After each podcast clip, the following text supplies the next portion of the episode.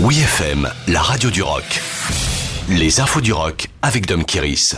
Disparition de Mark Lanegan, le musicien emblématique du circuit indépendant, s'est éteint chez lui en Irlande, il avait 57 ans.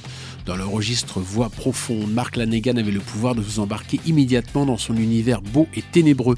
Le musicien avait marqué l'histoire en fondant The Screaming Trees dans les années 80 alors qu'il végétait dans un job alimentaire. Sept albums qui firent frétiller bon nombre d'oreilles avant une carrière solo et un premier album comprenant Kurt Cobain et Chris Novoselic, des amitiés déglingos avec Cobain certes, mais aussi Jeffrey Lee Pierce du Gun Club ou Len Staley de Alice in Chains, loin d'être des enfants de cœur qui illustrent ce qu'avait été la vie du musicien tel qu'il le raconte dans son autobiographie Devil in a Coma. Lanegan y revient sur son adolescence troublée, alcoolique, accro au jeu et au porno, sans oublier des démêlés judiciaires à 12 ans seulement.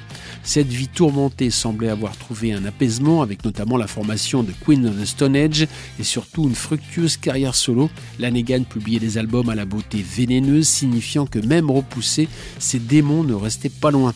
En 2021, le musicien se sortit difficilement du Covid qu'il avait plongé dans le coma. Les causes de sa mort n'ont pour le moment pas été révélées.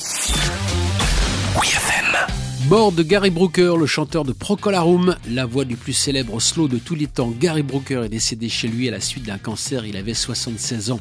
Son groupe pionnier du rock progressif a duré près de 50 ans, mais pour tout le monde, Procolarum est avant tout Whiter Shade of Pale, le slow majestueux du Summer of Love de 1967. C'était une première dans l'histoire du rock d'introduire des éléments de musique baroque empruntés à Bach pour composer ce hit planétaire emporté par Log de Matthew Pischer, l'autre compositeur. Sur le site internet du musicien, on peut lire sur les 13 albums du groupe, Procolarum n'a jamais essayé de le reproduire, préférant se forger une voix progressive sans relâche.